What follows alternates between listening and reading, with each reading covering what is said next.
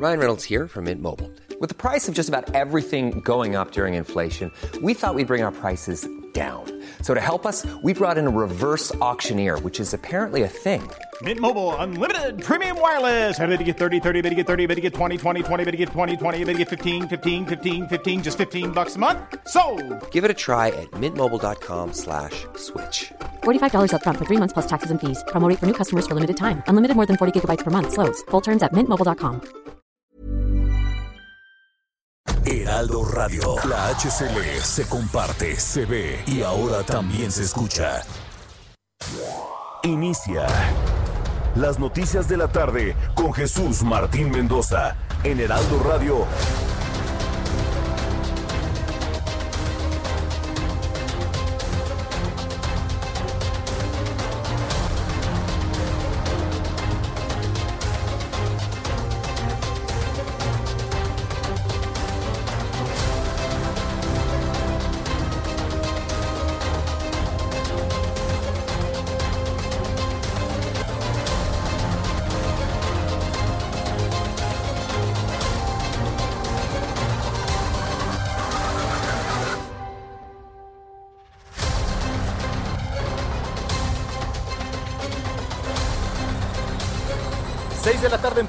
Del centro de la República Mexicana. Qué gusto que nos estén acompañando y poder acompañarlo aquí a través de la señal del Heraldo Radio en 98.5 de FM en el Valle de México y por supuesto a través de todas las señales que ya invadimos toda la República Mexicana en los 32 estados y por supuesto en muchas de las ciudades. Hoy, señoras y señores, es viernes, viernes 18 de diciembre del año 2020, un viernes en donde la nota principal, seguramente ya lo sabe, tanto la Ciudad de México como el Estado de México, regresamos al color rojo.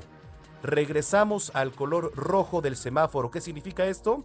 Pues lo principal, lo principal que es los hospitales se están desbordando de gente infectada por COVID-19.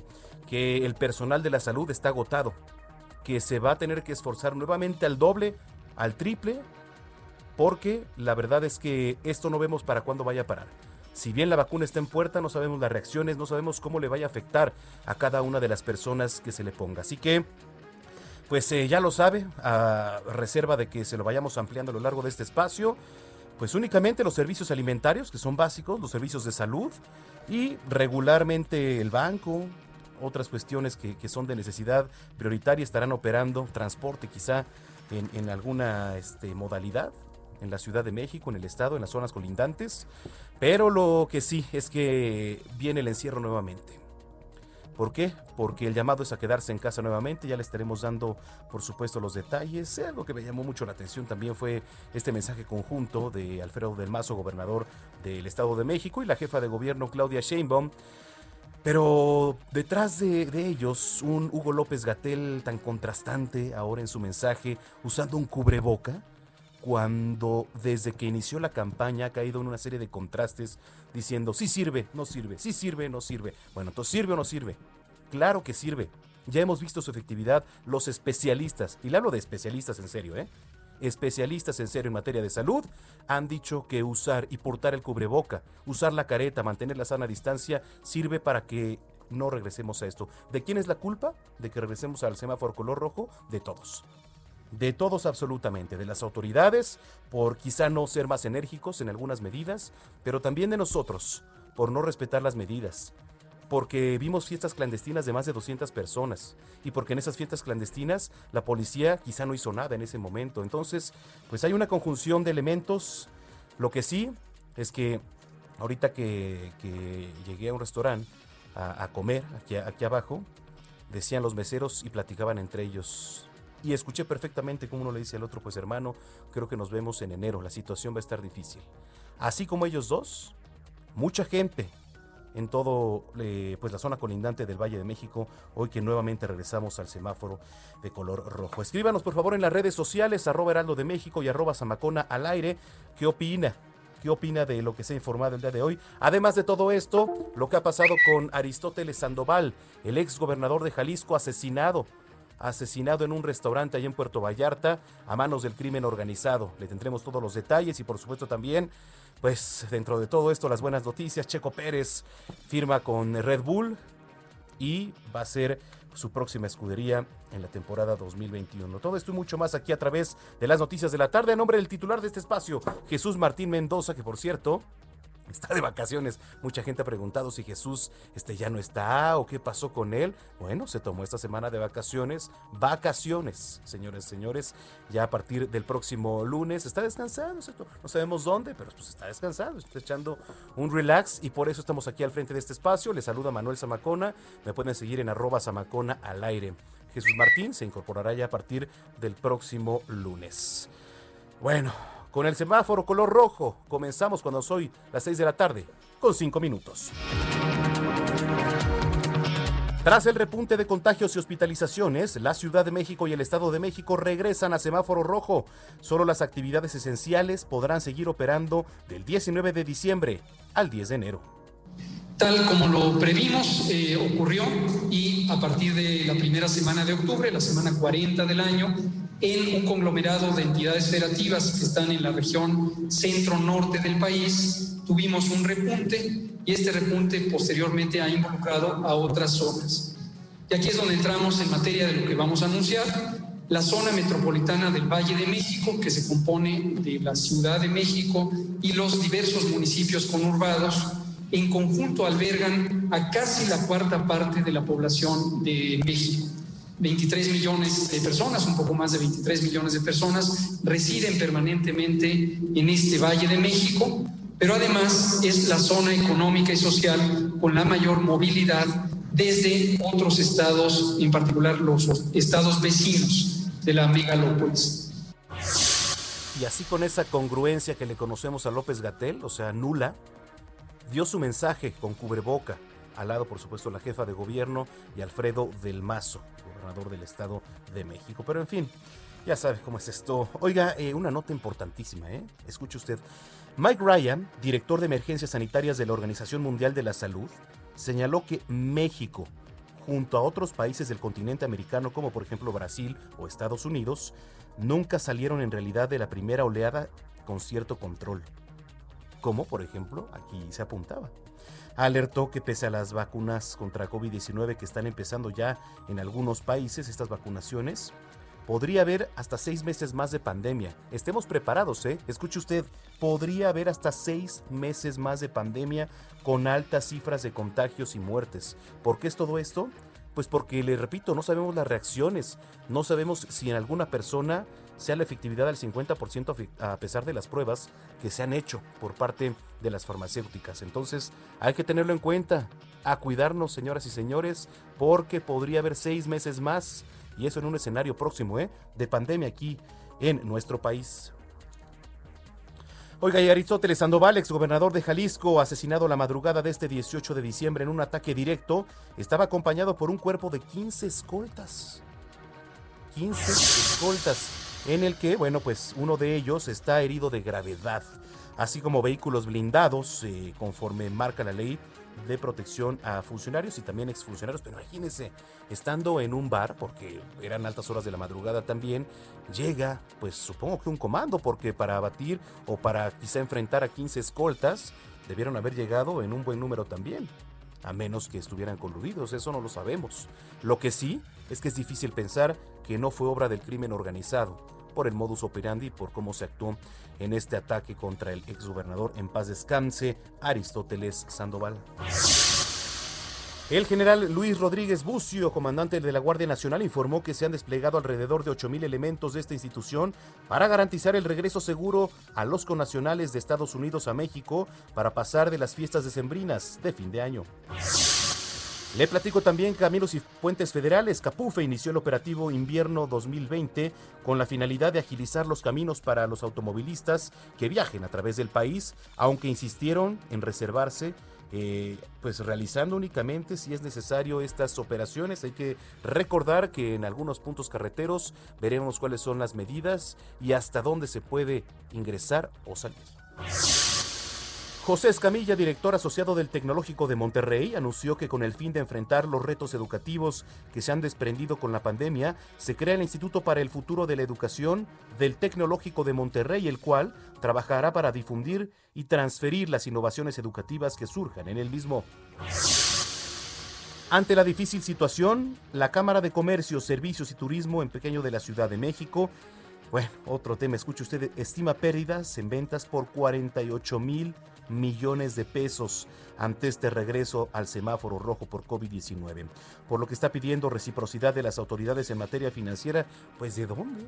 Digo, si bien ayudaron, ayudaron poco, la verdad es que en materia financiera están duras las cosas, están también en color rojo, tanto ahí en la Canaco como en la Ciudad de México. ¿eh? Se piden por ahí extensiones fiscales, apoyo para el pago de salarios, en fin, la situación está grave en nuestro país. También le platico que en California, Estados Unidos, el número de muertos por coronavirus ya alcanzó otro hito aterrador con 21.860 y muchos de sus hospitales también se están quedando sin camas, sin equipos para tratar los casos más graves. Hay gente que dice todavía, no creo en el COVID. Qué bueno que no crean.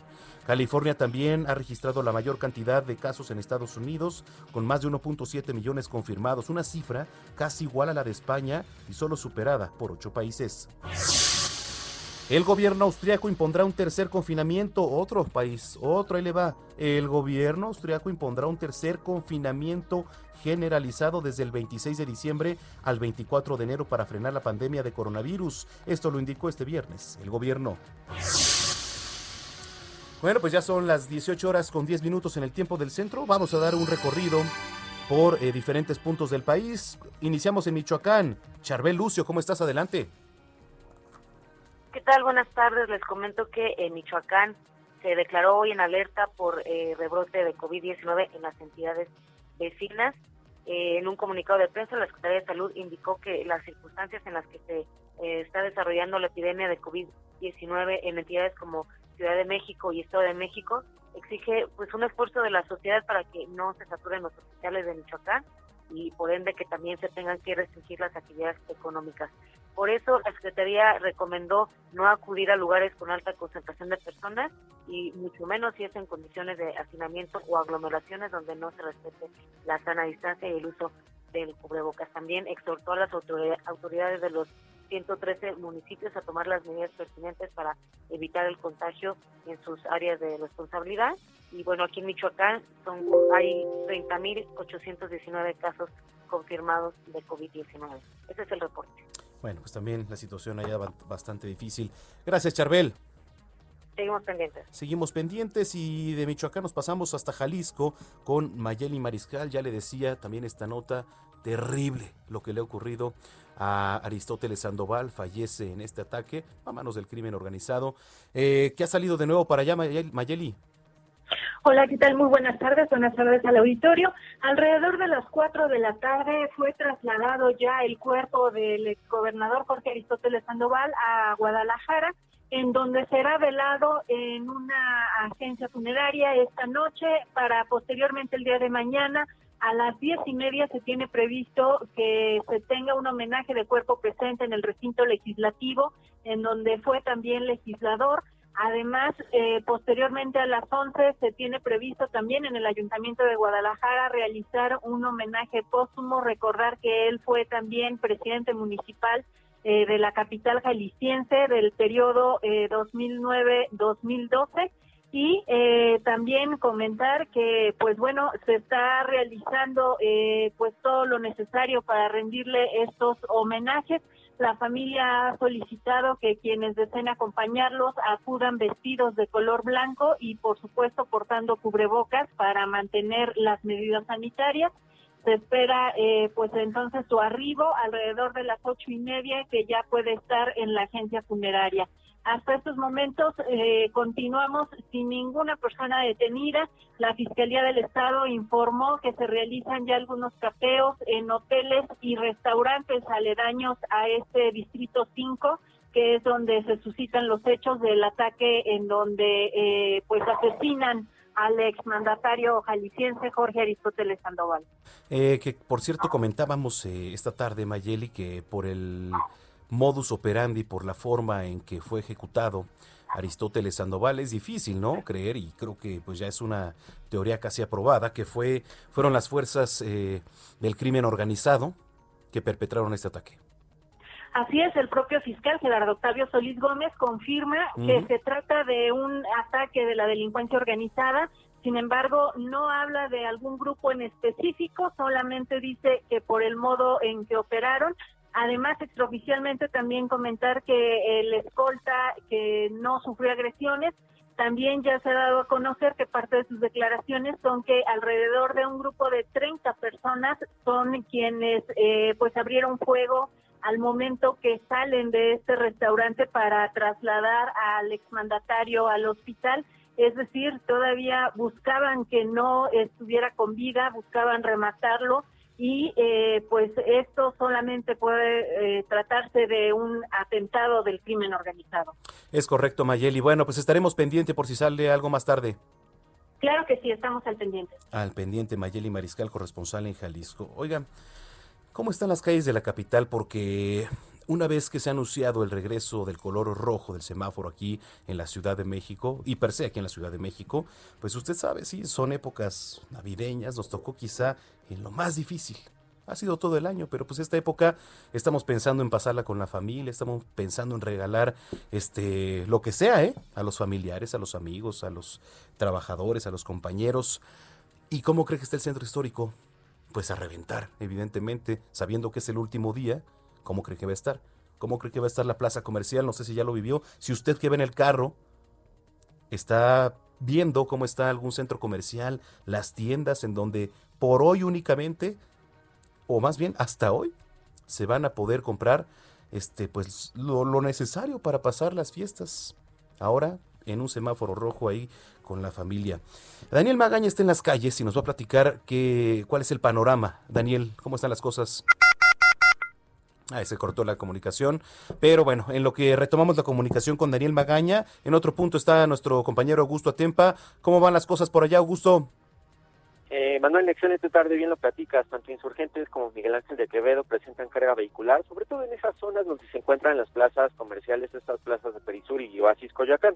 Las dos plazas lucen llenas, recorrimos ambas plazas, los estacionamientos están en una ocupación entre el 70 y 90%, es decir, sí hay bastante gente que está acudiendo a realizar sus compras. Hay filtros, más bien hay filas a las afueras de las tiendas y es que hay que recordar que a partir de mañana se cierran dichas tiendas y muchas personas buscan realizar sus compras de último minuto y están aprovechando que el día de hoy se les, algunos de ellos se les pagó el aguinaldo.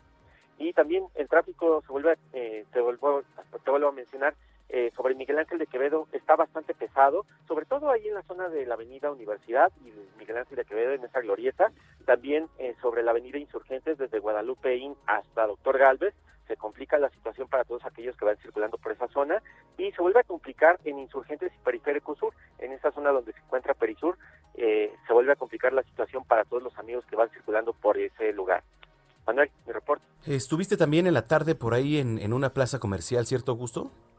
Estuve en Oasis Coyoacán y la gente es bastante, se está acudiendo bastante gente a esa plaza. Imprudente. Están haciendo, están haciendo enormes filas, pero hay que recordar que las, las tiendas están operando un 30% de capacidad, entonces mientras entran unos salen otros y eso por supuesto está generando bastante gente en, los pasillos de Y eso hasta hoy, ¿eh, Augusto? Eso hasta hoy, por eso la aglomeración quizá tan importante que se tienen en diferentes plazas comerciales y en el centro histórico. En fin, bueno, qué situación. Eh, regresamos contigo más tarde. Seguimos pendientes. Igualmente, Daniel Magaña, ¿no lo tenemos? Bueno, Vamos a regresar. Lo que sí es el llamado eh, y nos manden sus fotos, nos manden sus comentarios aquí a través de las redes sociales, arroba Heraldo de México y arroba Zamacona al aire. Eh, dice por acá lo del semáforo, dice Jorge Pro, perdón, lo del semáforo rojo en el gobierno y del Estado es culpa del gobierno y los ciudadanos por no cuidarse. Se les está dice y dice que se cuiden y no hacen caso, así como quieren que regresemos a la normalidad. Entiendan, hay que cuidarnos para cuidar a los demás. Gracias.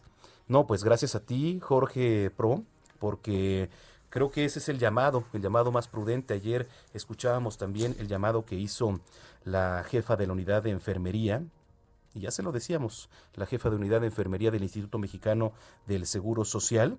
Y mire, se lo voy a leer, es la jefa Fabiana. Usted la recuerda, en una conferencia matutina del presidente López Obrador, hizo el llamado, hasta se puso a llorar por la situación tan crítica. Mire, tan solo ayer decía, se los digo de corazón, estamos al borde del colapso, ya no hay espacio. Los trabajadores de la salud también estamos agotados, pero es nuestro deber cuidarlos, cuidándolos. Seguirlos cuidando, perdónenme. Estamos entregando nuestro máximo esfuerzo. Tú que tienes la opción, por favor, no salgas, quédate en casa. Es el mensaje de una de las personas que está al límite entre la vida y la muerte, exponiéndose todos los días. La maestra Fabiana Cepeda, titular de la División de Programas de Enfermería del Instituto Mexicano del Seguro Social. Y así como ella, todo el personal de la salud también está agotado y que cree lo va a dar el todo nuevamente porque los hospitales están al borde. Son las 6 de la tarde con 20 minutos ya en el tiempo del centro del país. Es 19 de diciembre del año 2020 y esto ocurría un día como hoy.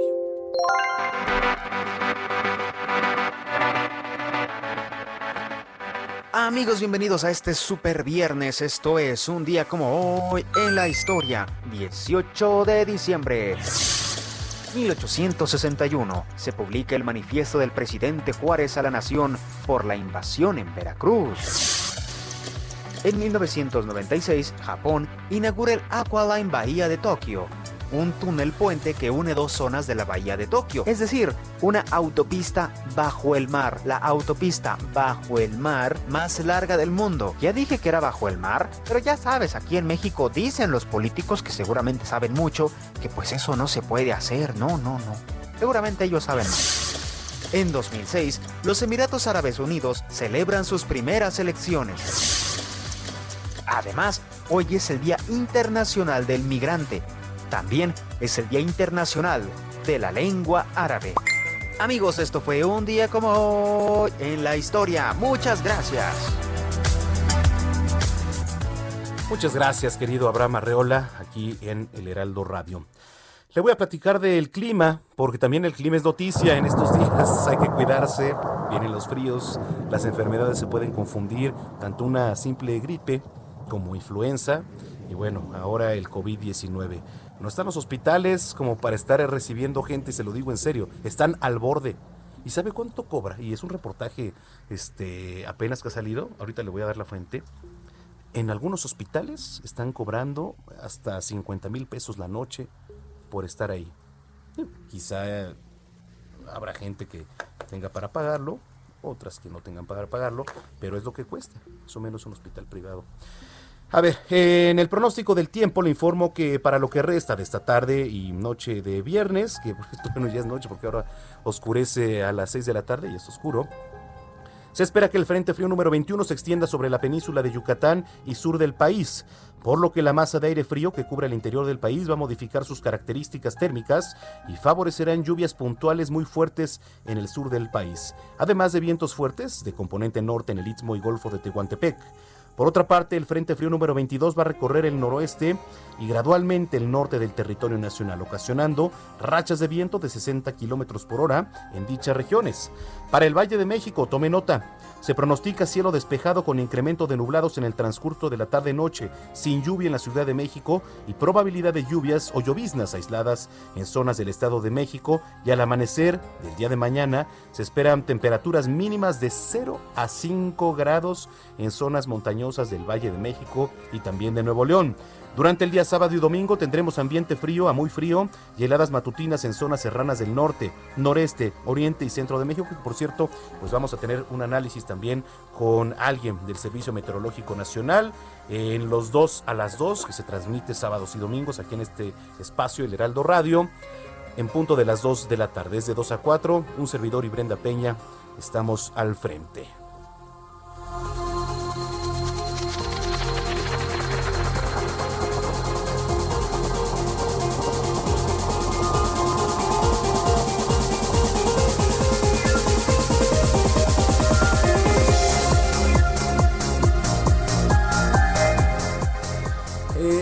¿Cómo le fue de fiestas estos días?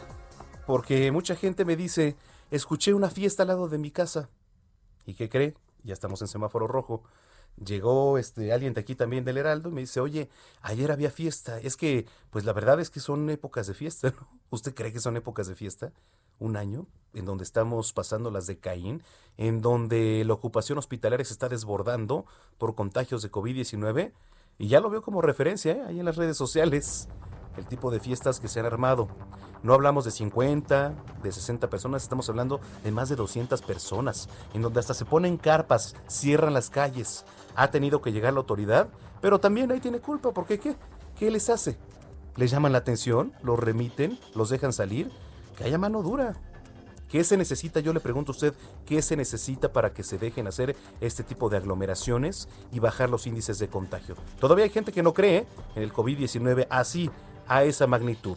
Por favor, le pido que me mande sus mensajes, fotos si está en algún punto de la ciudad y ve aglomeraciones, porque le repito, hoy, último día en donde están abiertos muchos puntos de la ciudad. 18 de la tarde con 24 minutos. Soy Manuel Zamacona. Regresamos a las noticias de la tarde.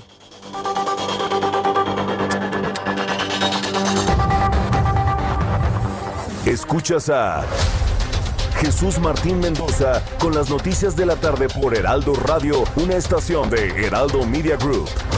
Heraldo Radio, la H que sí suena y ahora también se escucha.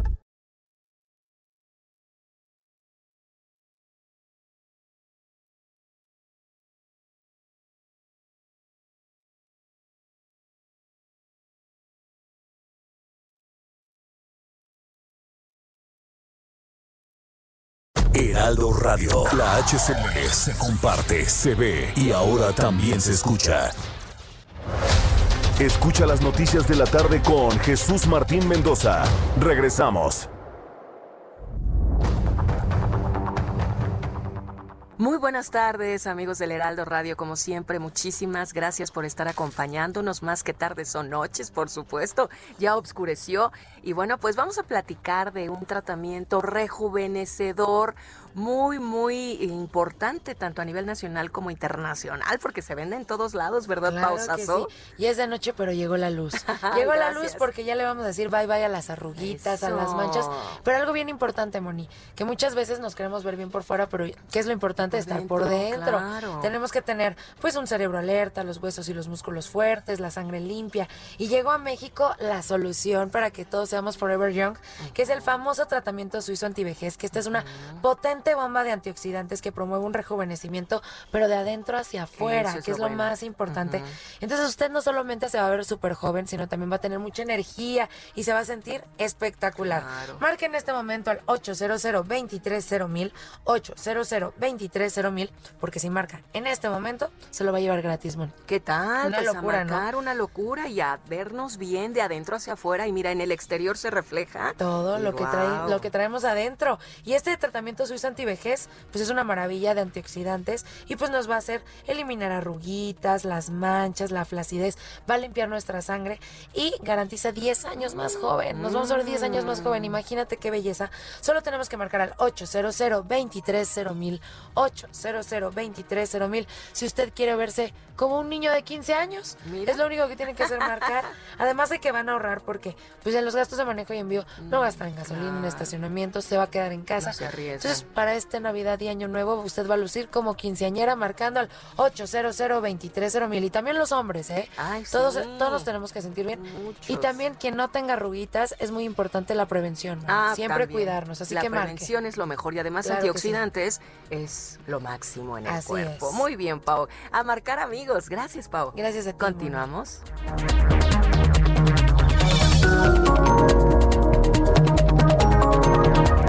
Muchas gracias. Pues sí, continuamos aquí en el Heraldo Radio 98.5 de FM en el Valle de México y con alcance a los 32 estados de la República Mexicana. Bueno, a ver qué pasa con el cierre total ahora de la Ciudad de México. Bueno, no es parcial, ¿eh? Prácticamente regresando al color rojo, eh, usted sabe lo que implica. Ya lo vivió eh, desde el mes de marzo a finales, ¿recuerda usted? Cuando se dio el primer anuncio de confinamiento severo aquí en la capital, que entrábamos a color rojo. Bueno, pues los detalles los tiene nuestro compañero Carlos Navarro, a quien saludo con mucho gu- gusto. Pues Carlos, nuevamente estamos en rojo.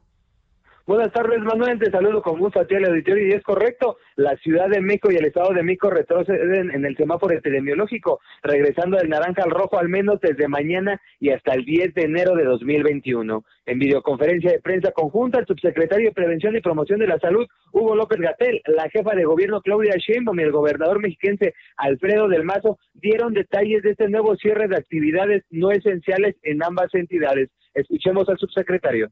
La inercia que tiene la epidemia en esta región requiere esfuerzos adicionales y hemos llegado a la conclusión de que se requieren medidas extraordinarias que en este momento son indispensables para lograr que durante las siguientes semanas, en particular las siguientes tres, se reduzcan los contagios, se reduzcan las hospitalizaciones y se reduzcan las muertes.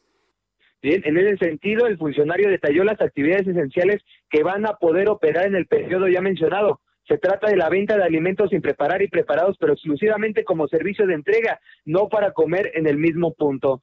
los sectores de energía, transporte, manufactura, salud, servicios funerarios, la construcción, los servicios financieros y de telecomunicaciones, todos estos bajo las respectivas medidas de seguridad sanitaria. También la fabricación y comercialización de medicamentos, tanto la venta final como la cadena de proveeduría, talleres de reparaciones y refacciones y por su parte los servicios del gobierno de los sectores tributarios, seguridad, obra pública, agua y los que se requieran necesarios para su operación de todos estos. Las especificaciones de la operación de estos sectores, dijo López Gatel, serán emitidos por los mandatarios a través de las distintas gacetas oficiales. La Gaceta del Estado de México ya fue publicada, mientras que la de la Ciudad de México nos comentan podría ser publicada a las 8 de la noche en la zona metropolitana del Valle de México, conformada por 16 alcaldías capitalinas y 59 municipios mexiquenses, hay 6.832 hospitalizados por COVID-19, de los cuales 1.496 lamentablemente se encuentran intubados. La jefa de gobierno, Claudia Sheinbaum, señaló que van a incrementar la capacidad hospitalaria alcanzando las 10.000 camas en coordinación con el gobierno federal. Escuchemos. Pero aún así, aún ampliando toda la capacidad hospitalaria, necesitamos necesariamente disminuir la curva de contagios para que disminuyan las hospitalizaciones. Y por eso es que se toman estas medidas y pedimos un esfuerzo extraordinario a toda la ciudadanía. Eh, la Ciudad de México entra a semáforo rojo y por tal motivo, junto con el Estado de México, a partir del día de mañana, pues tenemos que eh, disminuir la actividad, disminuir la movilidad después de la última semana que había estado la Ciudad de México en rojo, pasaron casi seis meses para, para volver de nuevo a esta fase del semáforo epidemiológico. El gobernador del Estado de México, Alfredo del Mazo, recalcó que se suspenden todas las actividades no esenciales en su entidad. Escuchemos.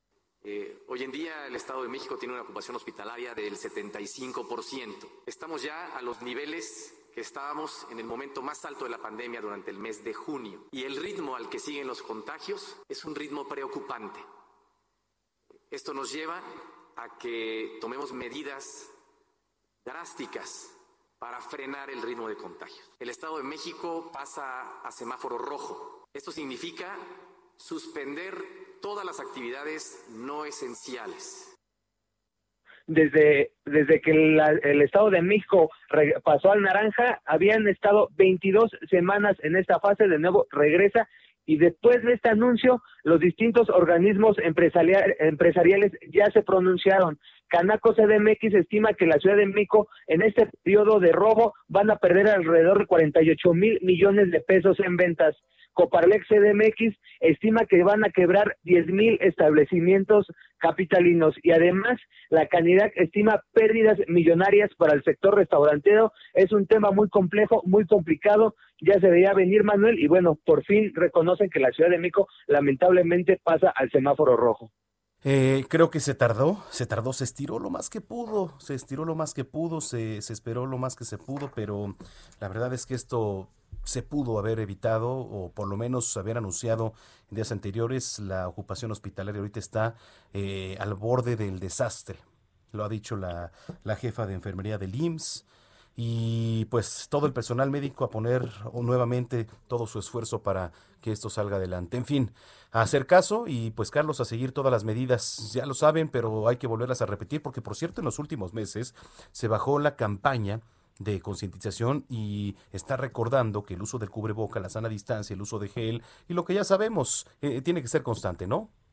Es correcto, el uso de, gel, no salir de casa si no es necesario, la sana distancia, el cubrebocas es esencial. Hay algunos que tenemos que salir a trabajar por necesidad. En ese caso, utilizando estas medidas, podemos prevenir la mayoría de los contagios y la sana distancia, el uso de cubrebocas, gel y todas las que recomiendan en este caso seguirlas y evitar lamentar algo en casa que no queremos vivir. Correcto. Bueno, esperaremos también porque fíjate que es interesante ver cómo el sector aeroportuario, los vuelos eh, pueden llegar a operar, si ya hablaron con las autoridades en cuanto a, pues decir si viajan los eh, pasajeros con una ocupación esencial como lo es trabajo, porque en estas épocas además el aeropuerto es eh, de los más saturados. Entonces, pues la mayoría viajan a ver a sus familias, viajan para estar con sus seres queridos, pero otros tantos también viajan de trabajo. Igual y lo mismo ocurre en todas las centrales camioneras, en la TAPO, en la del norte, en la del sur. Entonces, pues veremos qué es lo que pasa. Seguramente seguirán operando con algunas medidas ahí restrictivas y estaremos al pendiente, Carlos. Es correcto, incluso en esta semana la jefa de gobierno sugirió a las aerolíneas y a las empresas de transporte eh, foráneo que pudieran implementar las pruebas a los pasajeros, a las aerolíneas y a estas empresas de transporte foráneo. Les sugirió, no, no digamos, eh, decidió implementarlo, les sugirió esta implementación porque podían prevenirse muchos, muchos contagios. Hay personas que son asintomáticas y en un momento si se reúnen con otras y son adultos mayores, las consecuencias pueden ser fatales, Manuel. Correcto. Bueno, Carlos, pues estamos al pendiente, cuídate mucho. Hasta luego, buen fin de semana. Buen fin de semana para ti también, Carlos Navarro, ahí tiene la información. Y a ver, eh, ya ve que estaba por ahí Hugo López Gatel. ¿Para qué? No lo sé, porque bien tanto Claudia Sheinbaum como Alfredo del Mazo pudieron haber dado la información. Porque a poco usted este, le, creía a Hugo López Gatel con todo lo que ocurrió y las contradicciones. Y además sale con cubreboca, ¿no? Este, pensando que, que la población, que usted, que yo, somos tarados. Pues no, la verdad es que no. A ver, eh, las actividades no esenciales, ¿cuáles van a ser? La venta de alimentos sin preparar y preparados, pero con servicio de entrega a domicilio para llevar. Tome nota, ¿eh? Energía, transporte, salud, financieros, funerarios y telecomunicaciones. Fabricación, venta y distribución de medicamentos. Talleres de reparación y refacciones. Sector tributario, seguridad, agua y obra pública. Bueno, eh, López Gatel anunció que el resto de las actividades tendrán que cerrar a partir del día de mañana y hasta el próximo 10 de enero. Vamos a escucharlo. Los sectores esenciales que sí permanecerán en funcionamiento son los siguientes.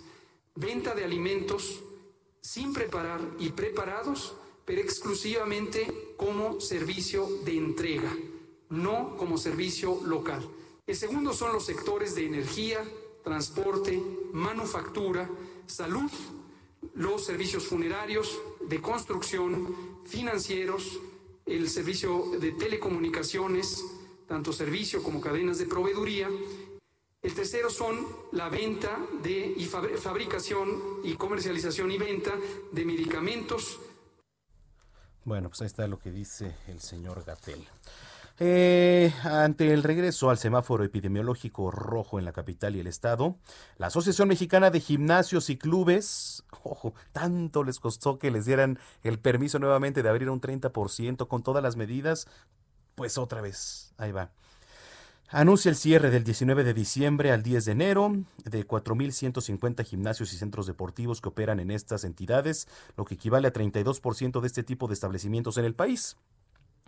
La asociación mediante un comunicado dijo que para pues la asociación lo más importante es la salud de las personas, por lo que mantiene una estrecha coordinación, asesoría y apoyo con las autoridades sanitarias y el gobierno de la Ciudad de México, a fin de fomentar la prevención y evitar el incremento de contagios por COVID-19.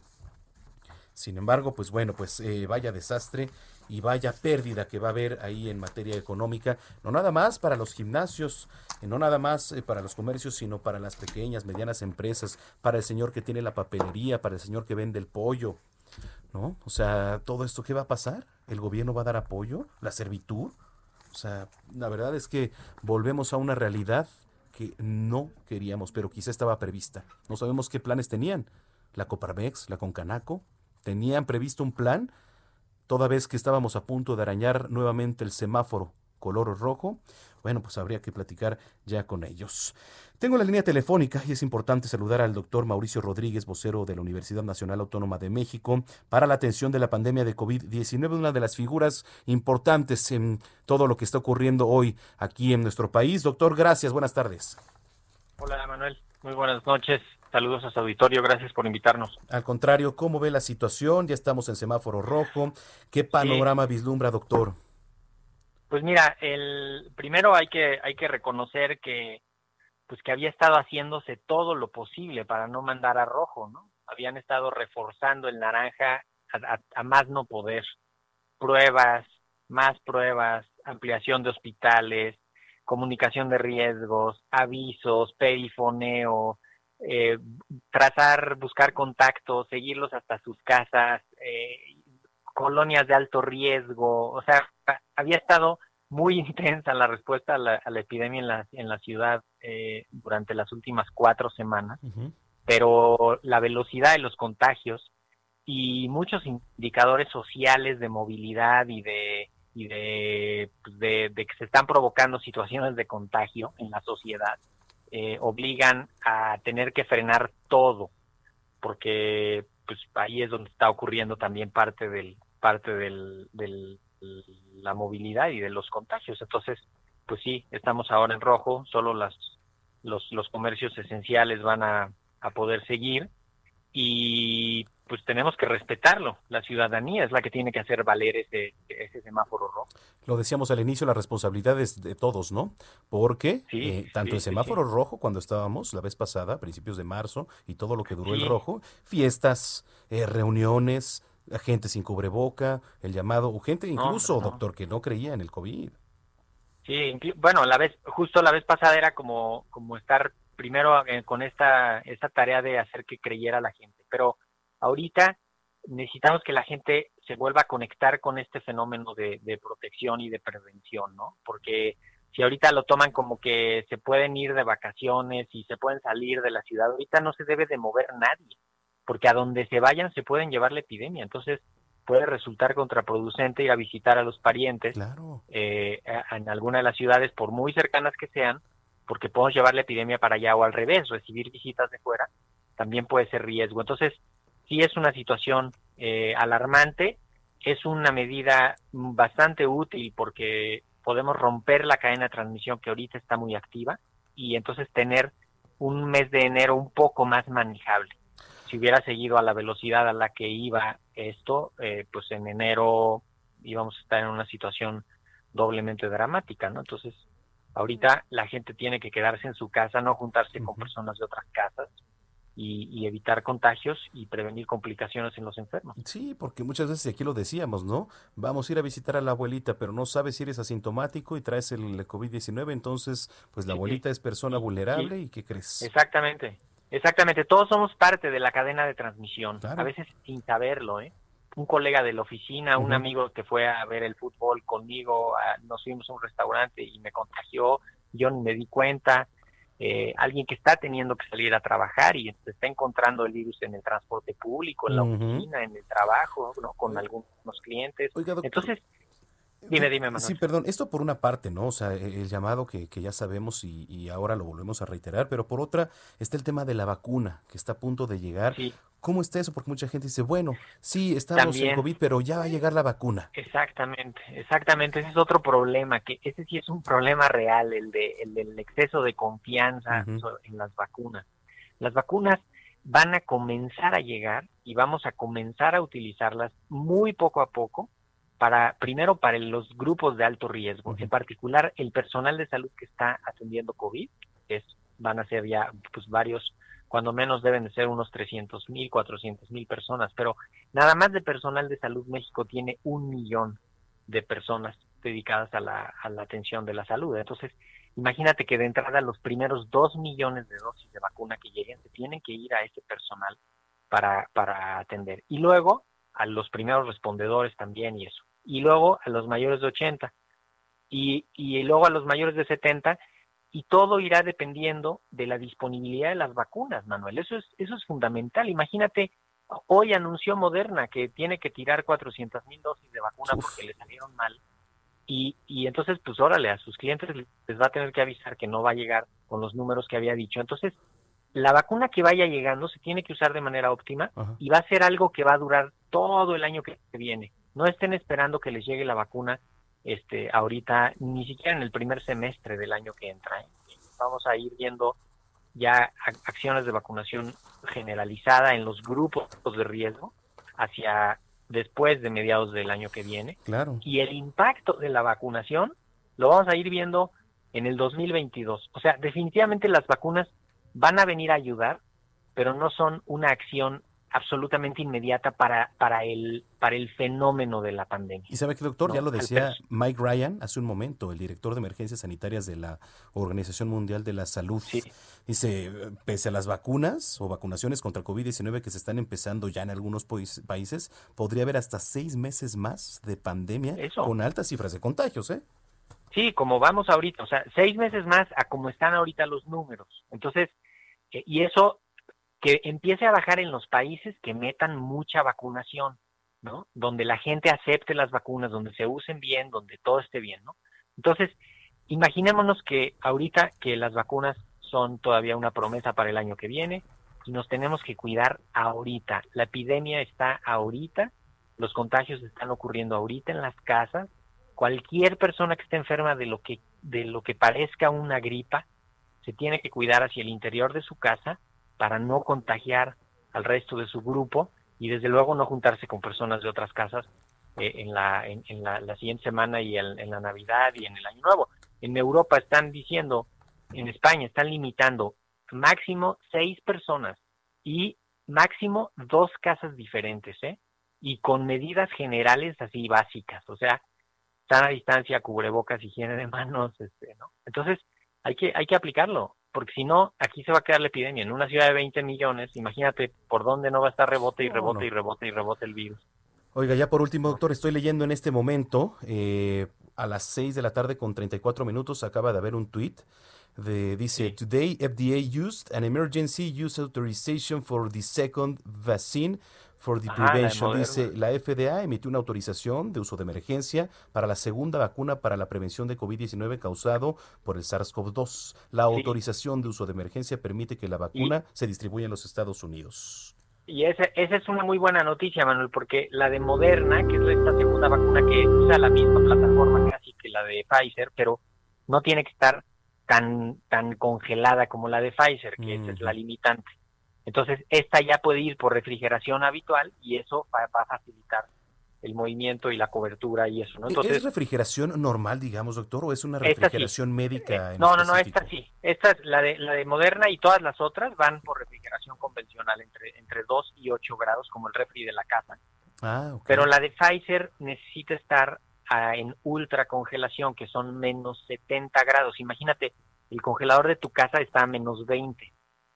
Entonces, para llegar a menos 70, que son 50 grados más todavía de frío, se necesitan unos aparatos especiales que se llaman ultracongeladores, mm. que son pequeños pero muy fuertes, jalan mucha energía eléctrica, necesitan muchos gases de congelación y no hay en cualquier lado. Entonces, pues el transporte, el almacenamiento, la distribución es dificilísimo y cuestan mucho. Sí, son, son equipos que cuestan pues como 400 mil pesos, 500 mil pesos, uno de estos ultracongeladores.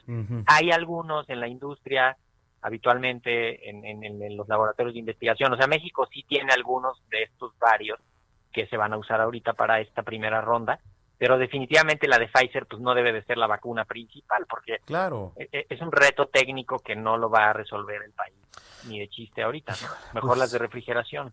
Finalmente, doctor, eh, el llamado nuevamente y el mensaje para todos los mexicanos. Así es, el llamado es a no juntarse, evitar contagios, ya ahorita hay muchos contagios, entonces ya no, ya no provoquemos más contagios, con lo que tenemos ahorita es suficiente para que los hospitales todavía lo vean más feo las siguientes dos semanas, entonces quedarse en la casa, no juntarse, respetar las indicaciones, eh, y, si tienen que salir a hacer algo con toda la precaución, ¿no? Sana distancia, cubrebocas, higiene de manos, evitar contagios y, prevenir complicaciones, no automedicarse, no retrasar la atención médica, las cosas básicas que hemos hemos estado diciendo y hacerlo efectivo ahorita. Tenemos que demostrar que ya hemos aprendido. Que ya salió, por cierto, hoy López Gatel con, con cubreboca, ¿no? Cuando toda la pandemia se contradijo. Y una, una conferencia de prensa muy simbólica también, de, decir, a ver, estamos aquí en, en, este fenómeno que es la metrópoli y estamos los tres involucrados en esto fuertemente y estamos en el mismo canal y ahora sí ya no se puede ya no se puede reforzar más el naranja. Entonces, pues, ni modo, rojo otra vez, ¿no? Ay, pues así las cosas aquí en la Ciudad de México y en el Estado, en el país en general también muy difícil. Doctor, pues yo le agradezco mucho que haya platicado con nosotros, importante tocar base con usted. Con muchísimo gusto, Manuel. Saludos a su auditorio y estamos en comunicación. Gracias. Fue la voz del doctor Mauricio Rodríguez, él es vocero de la Universidad Nacional Autónoma de México para la atención de la pandemia de COVID-19. ¿Ya lo escuchó? Las medidas, pues si, es necesario repetirlas una y otra vez, se las vamos a repetir. ¿Cómo están en las calles de la ciudad? Mándenos sus fotos, mándenos sus comentarios, seguramente, y bueno, no seguramente, yo se lo aseguro porque lo acabo de ver aquí, por ejemplo, en una plaza comercial que está en Insurgentes y Félix Cuevas, que está eh, al borde también, y no de hospitalizaciones, sino de gente Está por ahí eh, Perisur, que también nos reportaban un exceso de gente comprando cosas de último minuto. El centro histórico, ¿para qué le digo? Correo Mayor, Madero, Venustiano Carranza, Pino Suárez, a reventar. ¿Sabe cuántos contagios no van a salir de ahí? Cuídense, hagámoslo todos, seamos responsables. Es el llamado para todos los mexicanos. Escríbanos arroba Heraldo de México y arroba Zamacón al aire aquí en las noticias de la tarde. Regresamos con más. Checo Pérez en los deportes ya tiene escudería. Todo con Roberto San Germán aquí en este espacio. Son las noticias de la tarde. Heraldo Radio 98.5 en el Valle de México. Por si le preguntan en la esquina, usted sintoniza la mejor estación de radio. Soy Manuel Zamacón. Regresamos.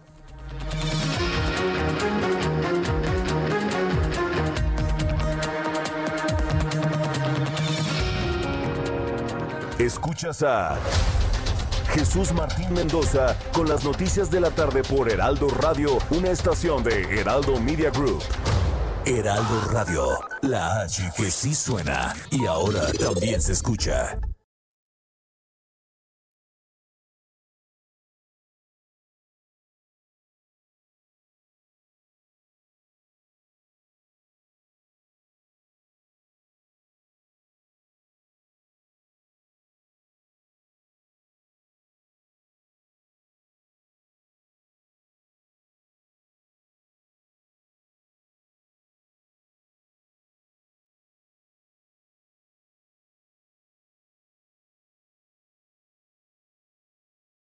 Heraldo Radio. La HCL se comparte, se ve y ahora también se escucha. Escucha las noticias de la tarde con Jesús Martín Mendoza. Regresamos.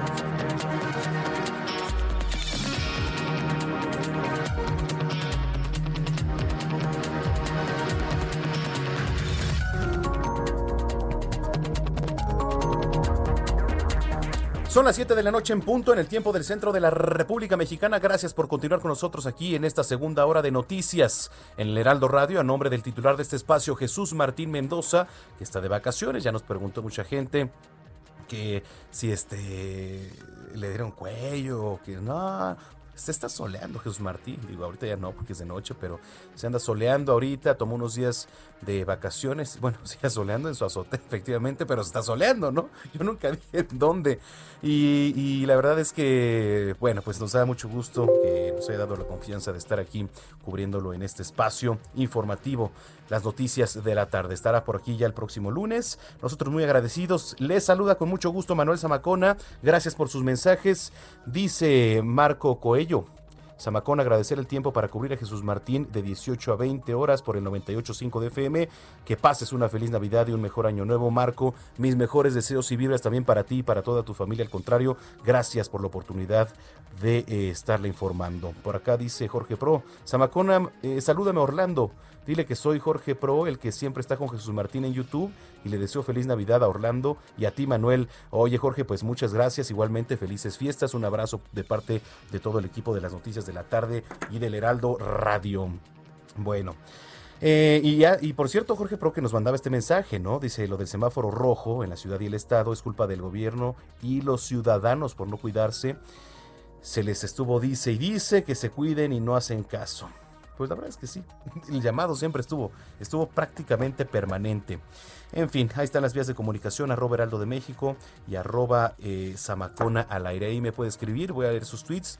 Estamos, señoras y señores, si usted nos acaba de sintonizar y no sabe de noticias, estamos nuevamente la Ciudad de México y el Estado de México en color rojo.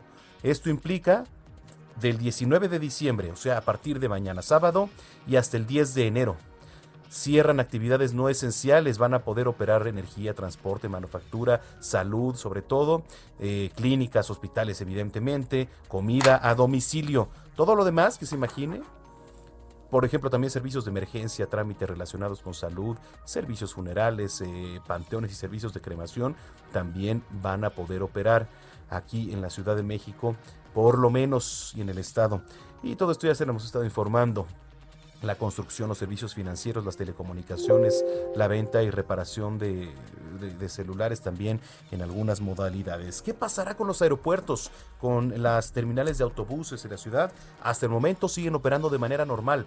No hay ningún anuncio por parte de la jefa de gobierno de decir solo de manera esencial podrán viajar. ¿Cuál es la manera esencial? Seguramente mostrando un comprobante que tienen que viajar por motivos de trabajo o alguna otra actividad de índole de emergencia.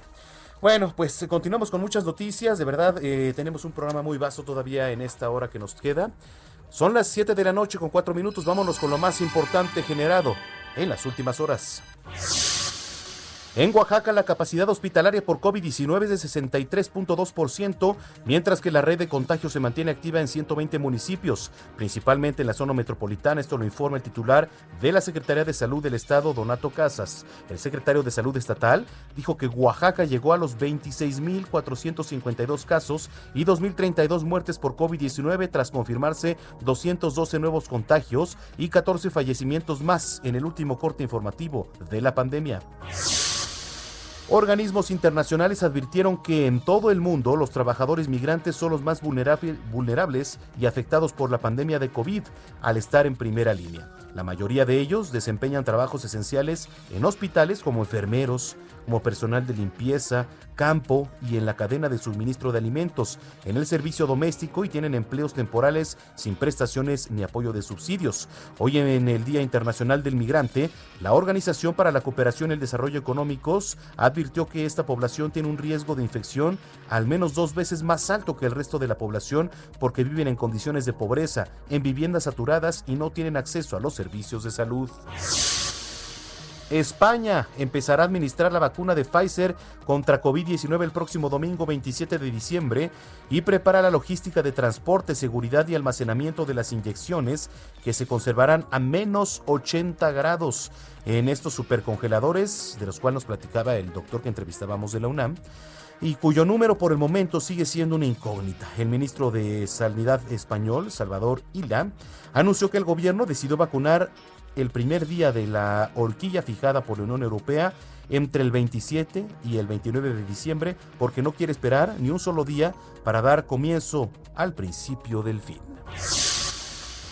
El secretario de Defensa en funciones, Chris Miller, anunció este viernes una suspensión de las reuniones con el equipo del presidente electo de Estados Unidos, Joe Biden, hasta después del primero de enero, que desde el entorno del demócrata denunciaron como una decisión que se enmarca en la resistencia de algunos sectores a la transición del poder. En un comunicado, Miller informó que habrá una pausa acordada mutuamente a partir del sábado con motivo de las vacaciones de Navidad. Vamos a las calles de la Ciudad de México. ¿Qué está pasando? ¿Cómo va la afluencia en centros comerciales, en las calles? Augusto Atempa, cuéntanos. Adelante.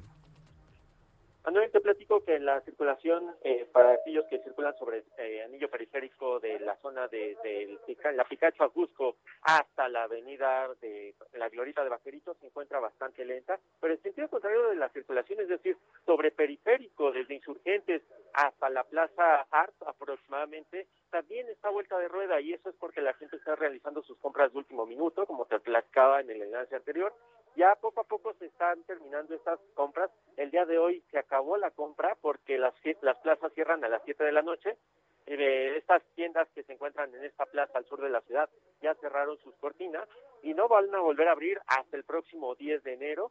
Eso es lo que nos informó la jefa de gobierno en este semáforo rojo que entra a partir de mañana. Y he de comentarte que pues, mucha gente sí aprovechó los últimos minutos, se gastó hasta el último peso del aguinaldo. Vimos a gente saliendo hasta con cinco bolsas, apenas cabían en sus manos, pero pues ellos se llevaron las compras del último momento. Manuel, mi reporte. Bueno, pues así las cosas y la situación en los centros comerciales y también en el centro histórico, le digo, crítica por allá la situación. Bueno, este, Augusto, estamos pendientes. Claro que sí, continuamos muy pendientes. Gracias. En otro punto, Rogelio López, que también nos tiene información importante. ¿Dónde anda Rogelio? Cuéntanos.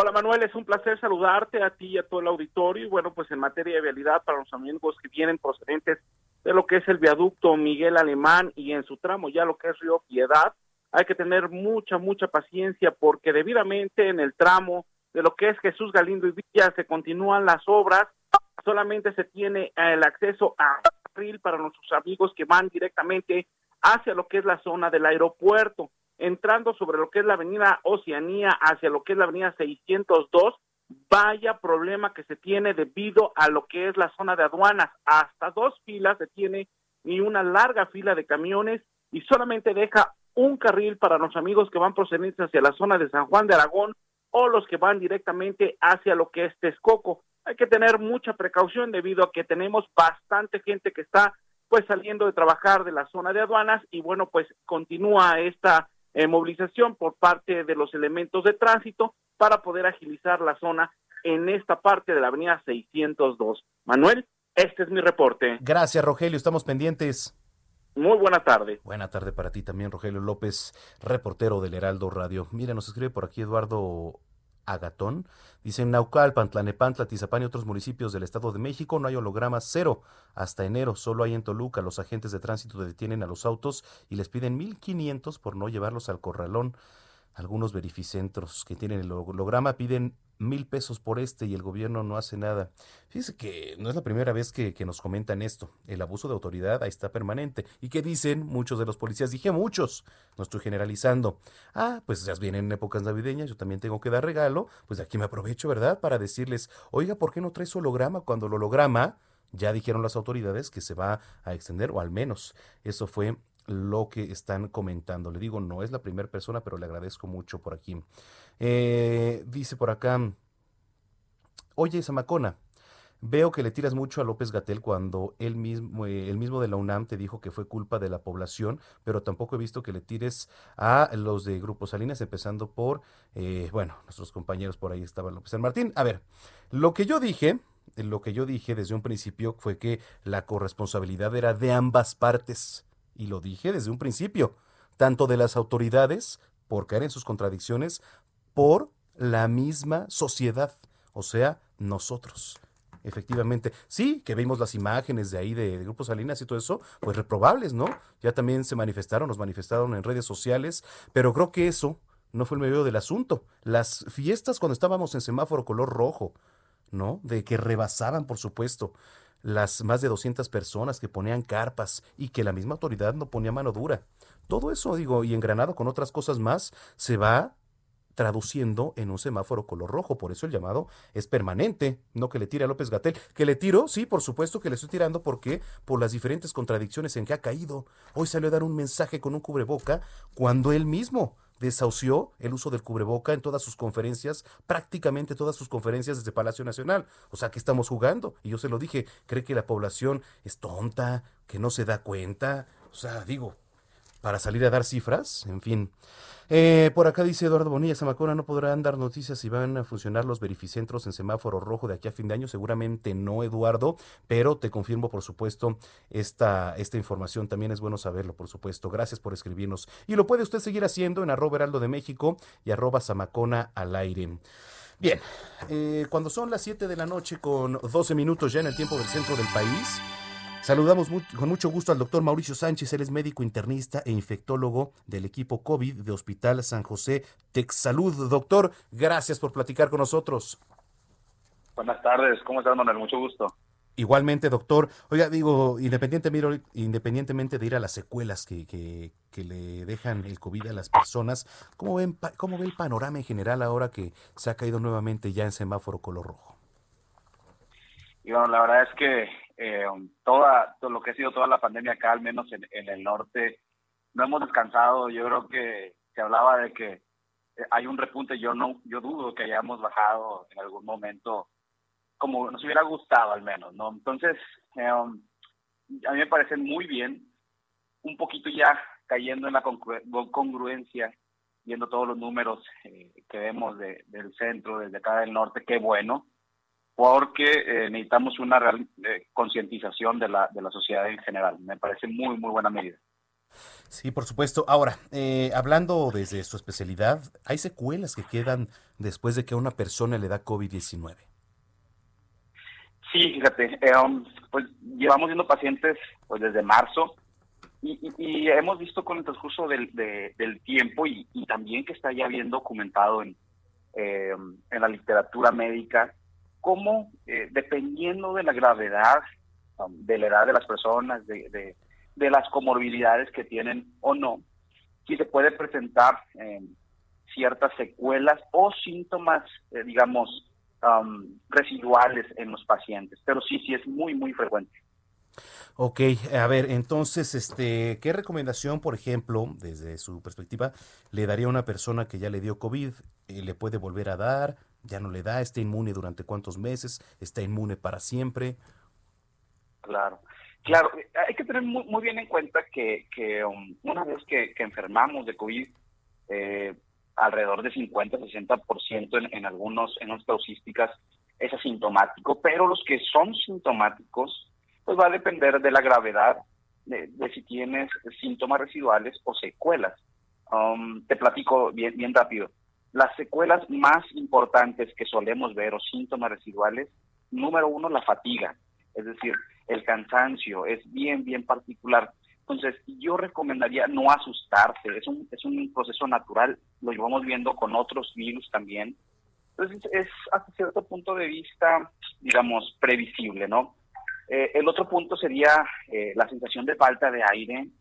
Es, es bien común en, los pacientes que, sobre todo que salen del hospital, que de repente se, se, levantan de su cama y siguen sintiendo falta de aire, pero no es que su oxígeno baje, sino que es un síntoma bien frecuente en estos pacientes, algo de dolor de pecho, la tos es un síntoma bien, bien común que siguen molestando a los pacientes y a veces por más medicamentos que deben poner no se quita la tos. Y es una es una situación que puede durar.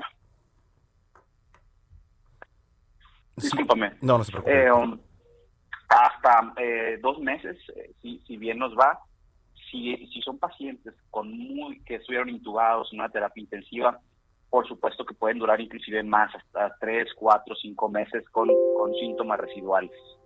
En, la cuestión de la inmunidad, hemos visto, y, hace unos meses manejábamos alrededor de, tres meses, um, de tres meses, por lo que recomendábamos que, que digo, para, para terminar pronto, Manuel, los pacientes se deben de seguir cuidando como si no les hubiera dado COVID. Entonces, um, a pesar de que tienen cierta inmunidad, que hay, hay anticuerpos medibles en sangre, um, se ha visto que hay cierto tipo de inmunidad que no es medible, que puede durar un poquito más. Pero la verdad es que, hablando en, términos prácticos, eh, um, se, se aconseja a los pacientes que sigan cuidándose como si no hubieran tenido COVID. Bueno, doctor, pues ahí están las, las recomendaciones y el llamado desde su trinchera a todos los mexicanos. A seguirnos cuidando, te agradezco mucho la, la entrevista y estamos a las órdenes. Gracias, doctor.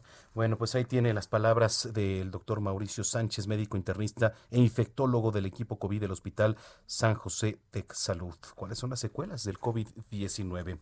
Oiga, eh, antes de ir a otros temas, déjeme, le doy una gran noticia. Estamos muy contentos porque Rubén Robelo del equipo Alessandros Racing, patrocinado por Grupo Andrade y el Heraldo de México, acaba de conquistar la NASCAR Pix México 2020 en el Autódromo Miguel E. Aved de Amozoc, allá en Puebla, y levantó la corona luego de 12 jornadas intensas frente al volante.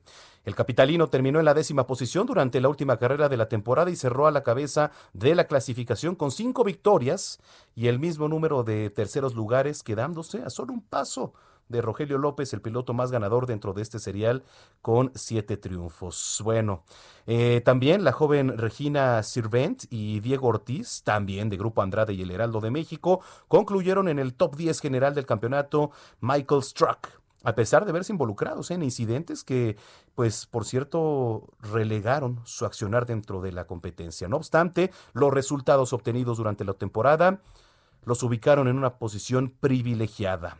Finalmente, Max Gutiérrez de la escudería Telmex cerró su campaña con el lugar número 12 en la última prueba de NASCAR Challenge y se consagró extraoficialmente en lo más alto de la clasificación. Por delante de Noé León, su más cercano perseguidor, con el objetivo conseguido, los pilotos pusieron punto final a una temporada atípica, por supuesto, por la pandemia, pandemia perdón, de COVID-19. Así que, enhorabuena y muchas felicidades a Rubén Robelo del equipo Alessandros Racing, patrocinado por Grupo Andrade y el Heraldo de México, por este gran esfuerzo, por esta constancia, por esta perseverancia, que hoy finalmente levantan la copa a nombre de Grupo Andrade, por supuesto, y el Heraldo de México, que estamos muy, muy orgullosos. Felicidades a todo el equipo de parte del Heraldo Radio y bueno, a Heraldo Media Group, que somos además una gran, gran familia.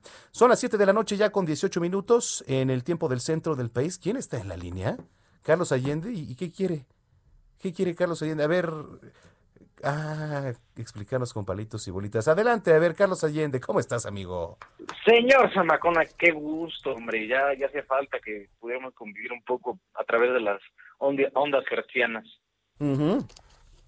Ahí me agarraste tomando miren, señores, hoy tenemos que este, hablar sobre el tema del salario mínimo. Sé que ahora el asunto principal, ¿no? Que ha dominado todo el día es el tema del semáforo rojo, que un poco gusto personal, se tardaron, pero bueno, finalmente el tema es que ya ya ya fue declarado, no a partir de mañana. Pero bueno, el tema del salario mínimo aquí, mi querido Manuel, amigos del Heraldo Radio, es que para cualquier gobierno es perfectamente fácil vender el estar del lado de los trabajadores y de su bienestar aumentando el salario mínimo. ¿Por qué? Porque es una medida que pueden hacer ellos solitos sin ningún tipo de consenso, no como lo hicieron eh, en este este año, bueno, para el año que entra, y así poder decir, ven cómo estamos este, del lado de los trabajadores y queremos lo mejor para ellos.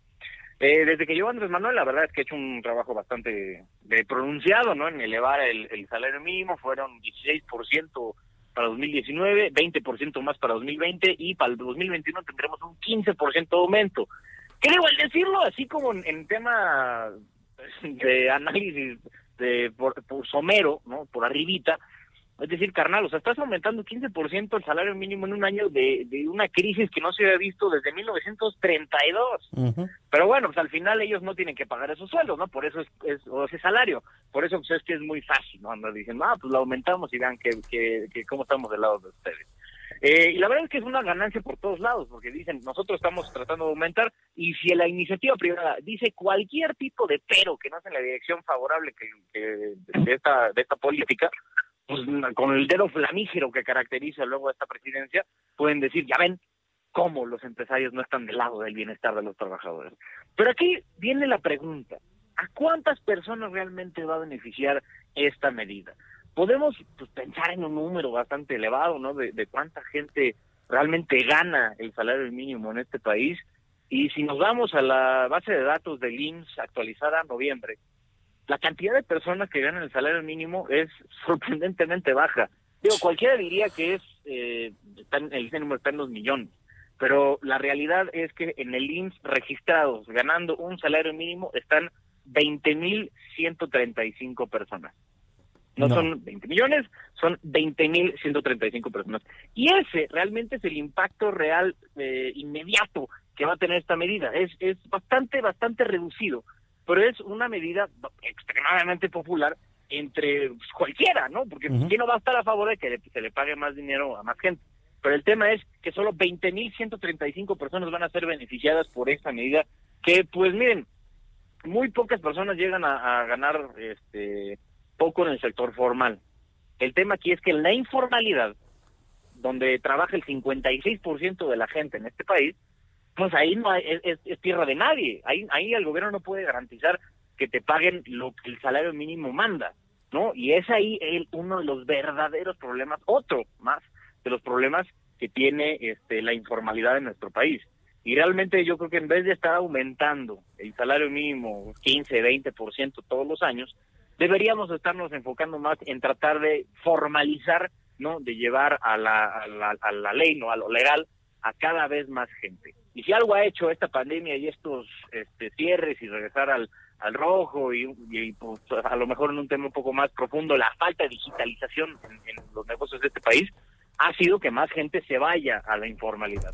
Entonces, pues mira, mi querido Manuel Zamacón, amigos del Heraldo Radio, la política, la acción de aumentar el salario mínimo es francamente una eh, es una vendedera de humo que le digo es fácil de vender fácil de comprar pero el impacto real es bastante pues ya la verdad es que coincido contigo, eh, lo explicaste muy bien, ahora sí que con palitos y bolitas, mi estimado Carlos Allende.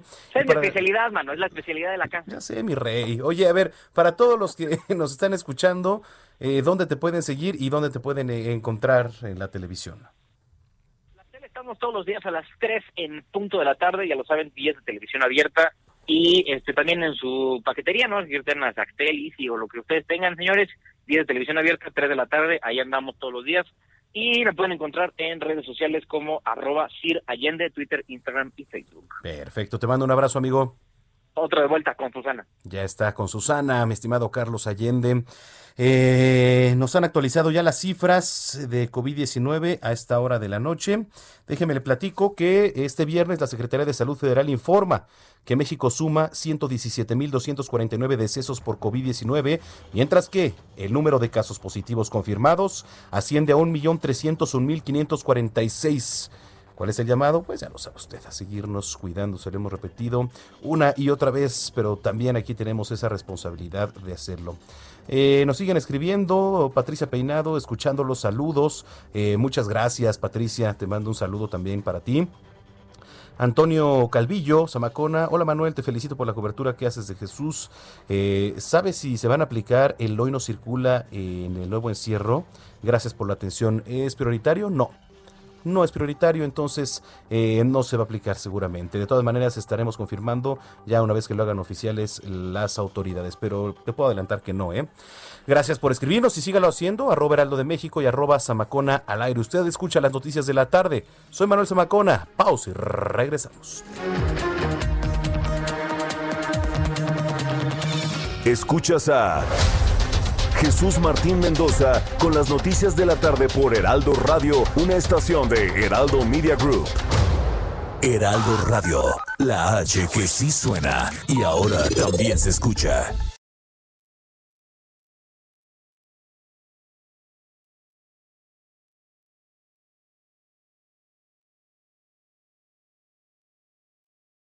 Heraldo Radio. La HCL se comparte, se ve y ahora también se escucha. Escucha las noticias de la tarde con Jesús Martín Mendoza. Regresamos.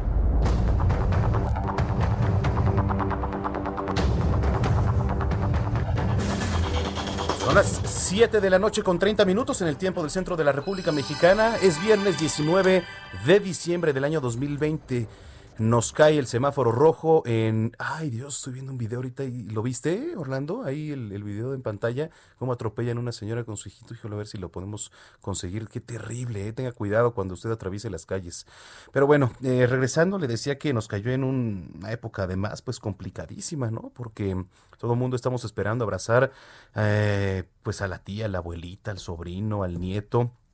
Hay que esperar este año. De verdad, hay que esperarnos, no hay que arriesgar a la familia. Si puede, pues con el núcleo familiar únicamente quedarse en casa, dar gracias de que estamos aquí, de verdad, eh, por esta pandemia y este año tan difícil que esperemos poco a poco vaya pasando. Ya expertos de la Organización Mundial de la Salud están diciendo que pues el panorama se prevé para que por lo menos por lo menos nos vayamos todavía unos seis meses más. No, es que ya va a llegar la vacuna, sí, pero esto no quiere decir que se vaya a acabar la pandemia ahorita. Hay que recordar que va por etapas, primero los, eh, los médicos, el personal de la salud, después los adultos mayores, y eso a ver qué efecto les hace. Si no, va para atrás otro poco. ¿Por qué cree que pues se les ha rebotado a algunas farmacéuticas? Porque causan efectos secundarios, porque todavía digamos que está a nivel de prueba. Son las primeras veces que se han salido a la calle a eh, verificar el uso de esta vacuna que además pues se aprobó en un tiempo récord como ninguna otra por la necesidad y por lo que requería. Eh, en fin, hubo mensaje de la jefa de gobierno a través de las redes sociales, hay un video que ahorita le voy a poner, y este, sí es el de hace rato, ¿verdad? El que, el que mandó. Bueno, ahorita lo vamos a repetir. Eh, creo que pues eh, ya lo dijimos todo, nada que, que no lo sepa usted, las actividades esenciales y no esenciales, qué se puede y qué no se puede hacer a partir del día de mañana y hasta el 10 de enero. Bueno, eh, tenemos más información. Déjeme le platico que la Cámara de Comercio, Servicios y Turismo, la Canaco de la Ciudad de México, estima pérdidas en ventas por 48 mil millones de pesos ante el regreso de esta entidad al semáforo rojo por COVID-19. Natán Popalski, quien es presidente del organismo, recordó que los empresarios de comercio, servicios y turismo siempre han acompañado las decisiones de las autoridades para salvar vidas. Sin embargo, apuntó que estas han derivado en la pérdida de un importante número de empleos. Bueno, pues ante esta difícil situación, Popalski pidió reciprocidad de las autoridades en materia financiera, con extensiones fiscales y apoyo del pago a salarios.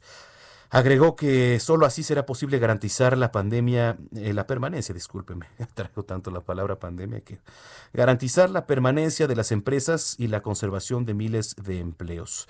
Em, mire, nuestro compañero Israel Lorenzana eh, salió a las calles, preguntó a usted, a la gente, ¿qué opinan? ¿Qué opinión tiene sobre el anuncio de las autoridades del regreso al semáforo rojo? Y esto fue lo que nos platicaron. El problema es que ya incrementaron los contagios y también la comunidad en los hospitales.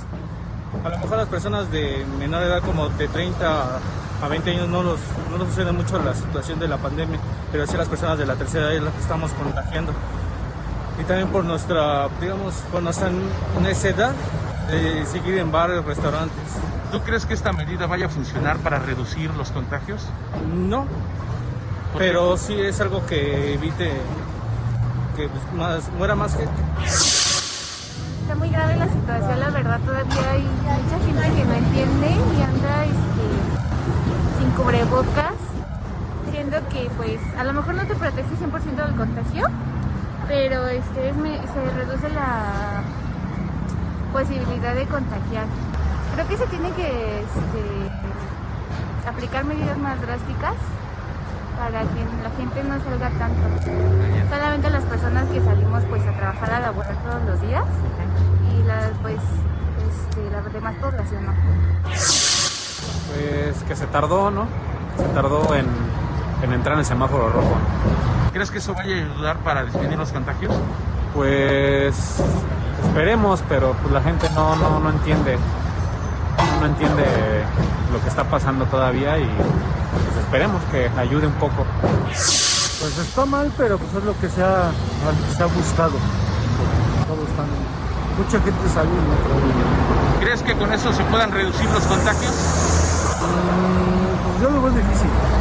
si la gente sigue haciendo lo mismo de salir a la calle sin cubrebocas, todo eso, lo veo muy, muy difícil. Ahí tienes la opinión de la gente en las calles de la capital. Este es el mensaje de la jefa de gobierno, Claudia Sheinbaum. 2020 ha sido un año muy complejo a nivel mundial por la pandemia del COVID-19. Todos conocemos una persona que ha enfermado por COVID o lamentablemente hemos escuchado de alguna persona que ha fallecido.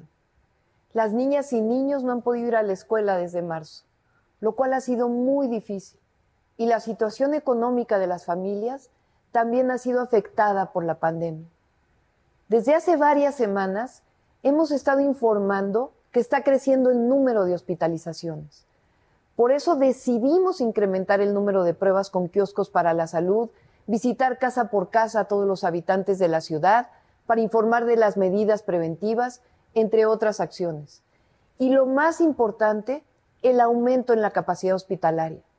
El gobierno de México, a través del INSABI, de la Secretaría de Salud, del IMSS, del ISTE, la Secretaría de la Defensa Nacional y de Marina, así como el gobierno de la Ciudad de México y el apoyo de fundaciones privadas, trabajamos sin descanso y de manera coordinada para ampliar la capacidad hospitalaria en la ciudad.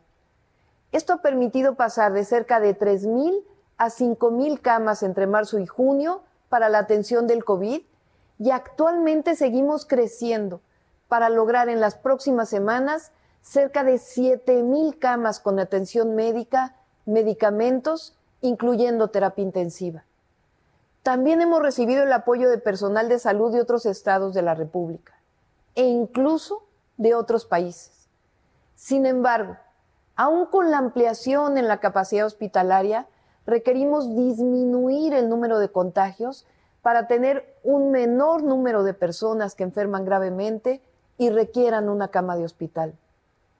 Por esa razón, hace cerca de 15 días hicimos un llamado que denominamos alerta por COVID, emergencia por COVID-19, para invitar a la ciudadanía a quedarnos nuevamente en casa y no hacer fiestas. La gran mayoría ha hecho un esfuerzo y ha actuado con responsabilidad. Sin embargo, no ha sido suficiente para bajar la curva de contagios. Por ello, hoy, aun con todas las dificultades que esto representa, debemos hacer un esfuerzo extraordinario. A partir de mañana sábado y hasta el 10 de enero deberán funcionar solo las actividades esenciales. Todos los detalles los puedes conocer a partir de las 8 de la noche del día de hoy en el enlace que aparece en la pantalla. Seguirán operando los kioscos de salud para realizar pruebas y el sistema SMS 51515. También quiero decirles que habrá apoyos económicos para estos momentos difíciles que los vamos a anunciar en los siguientes días. Recuerden las cinco reglas. No salir de casa si no es necesario. Si sales, sana distancia y cubrebocas. De preferencia, una sola persona para hacer las compras. No fiestas, no posadas, no reuniones familiares. Si eres positivo o has estado en contacto con un positivo por COVID-19, aíslate y manda la palabra COVID-19 al 51515 o llama a Locatel. A todo el personal de salud les debemos nuestra vida en estos momentos. Y han hecho un esfuerzo extraordinario. Y a nombre de toda la ciudadanía, muchas gracias también por ellos y por ellas debemos ser responsables. Hoy lo más importante es la salud y es la vida. Sé que son momentos difíciles, pero es urgente bajar la curva de contagios. Entre todos vamos a salir adelante como lo hemos hecho en otras ocasiones. Recuerden, cada una de nuestras acciones impacta en la reducción o en el aumento en los contagios vamos a seguir informando. Ahí está el mensaje de la jefa de gobierno Claudia Sheinbaum esta tarde. En las calles de la capital, Augusto Atempa, ¿cómo van las cosas? Manuel, seguimos aquí en la Plaza Perisur, aquí al sur de la Ciudad de México, en el periférico e insurgentes, en donde pues esta plaza ya te mencionaba que a las 7 de la noche cerró sus puertas, los locales que se encuentran en el interior poco a poco fueron bajando sus cortinas, la gente poco a poco ha salido de la plaza y así se vivió el último día de compras eh, de este año. Y es que hay que recordar, te vuelvo a mencionar, que será hasta el próximo 10 de, de enero, perdón, cuando se vuelvan a abrir estos centros comerciales. Por lo pronto, pues la gente comenzó a hacer no largas filas en las tiendas, sino en las taquillas para pagar el estacionamiento.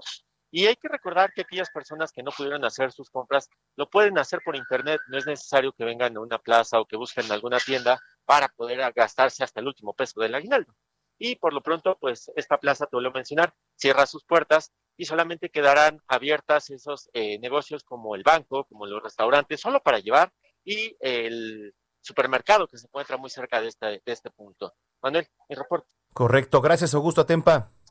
Seguimos pendientes. Seguimos pendientes, 19 con 41. Vamos hasta Estados Unidos con Juan Guevara, el Día del Migrante. ¿Cómo se vive por allá? ¿Qué se dice, mi estimado Juan? ¿Cómo estás? Buenas noches. Mi querido Manuel Zamacona, ¿cómo estás? Saludos desde la ciudad espacial. Bueno, pues sí, hoy es el Día Internacional del Migrante y obviamente en los Estados Unidos, pues es un día muy importante porque con esta administración que tenemos a todas luces, que se ha dedicado a ser completa totalmente anti-inmigrante en los Estados Unidos, bueno, pues es un día en donde eh, existen y se manejan los ánimos de una manera importante en los Estados Unidos.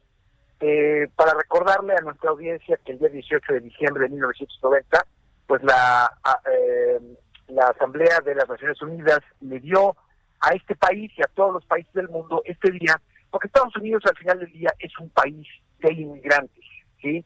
Inmigrantes mexicanos, inmigrantes europeos, inmigrantes afroamericanos, etcétera. Ahora, ¿cómo se está viviendo aquí? Bueno, pues se está viviendo eh, con un contraste importante sobre la pandemia, porque eh, una de las eh, de los grupos inmigrantes o minorías importantes que más sufre del tema de la pandemia, pues son los hispanos, y cuando me refiero a los hispanos concretamente a la raza mexicana y a la raza afroamericana. Entonces se ha hecho mucha mucha eh, publicidad, se ha hecho mucho énfasis en el que uno, el, el contraste que existe con Donald Trump de una política totalmente anti-inmigrante, dos, el hecho de que pues se hizo muy poco para poder eh, defender a los migrantes en este país en los últimos cuatro, eh, cuatro años de gobierno de, Donald Trump. Y tres, bueno, se recordó mucho que eh, en las noticias el hecho de que lo primero que hizo Donald Trump fue bloquear el ingreso de migrantes tanto de países árabes como de México al separar a los niños de sus padres. Todavía existen 545 niños en la frontera en Estados Unidos con México que no encuentran eh, a sus papás, prácticamente no los encuentran, no saben dónde están y no, no pueden localizarlos. En las calles, tranquilo, la verdad, tranquilo, no hubo ningún tipo de manifestación, por lo menos en Houston, eh, ni en ninguna otra ciudad del, de la Unión Americana, la situación está tranquila. Ahorita la gente lo que está preocupada es cuándo va a llegar la vacuna, cuándo nos podemos vacunar, cómo se va a manejar esto. Y eh, pues el país tranquilo en el tema inmigrante, sobre todo porque una de las cosas que dijo Alejandro Mayorkas, el, el nuevo secretario de Seguridad en, eh, de Homeland Security, pues dijo una cosa importante, que este país va a ser un país que está abierto a la migración legal. Eso es una cosa muy importante, ya que pues este país, insisto, es de inmigrantes. Y una de las entrevistas que dio eh, el presidente electo Joe Biden con el comediante Steven Colbert, de la cadena eh, CBS, eh, pues dijo que eh, le, le, impresionaba que estaba que, él quería tener un gabinete que reflejara a los Estados Unidos y como los Estados Unidos es un país de inmigrantes o de inmigrantes, pues este gabinete presidencial tiene que tener a migrantes de primera generación como Kamala Harris y como otros en su gabinete para poder reflejar lo que somos en este país. Entonces, pues así las cosas en Estados Unidos, mi queridísimo Manolo Zamacona, al aire. Así el panorama, mi estimado Juan Guevara. Oye, pues como siempre te mando un gran abrazo, buen fin de semana. Pórtense mal, cuídense bien, nos escuchamos mañana los dos a las dos. Ah, eso es correcto. Gracias, te mando un abrazo, Juan. Saludos. Saludos, ya son las 7 de la noche con 45 minutos.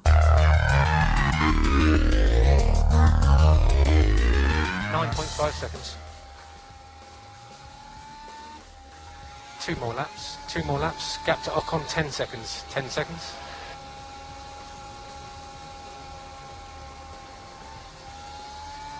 You go pink strat five. Pink strat five. Last lap. Last lap.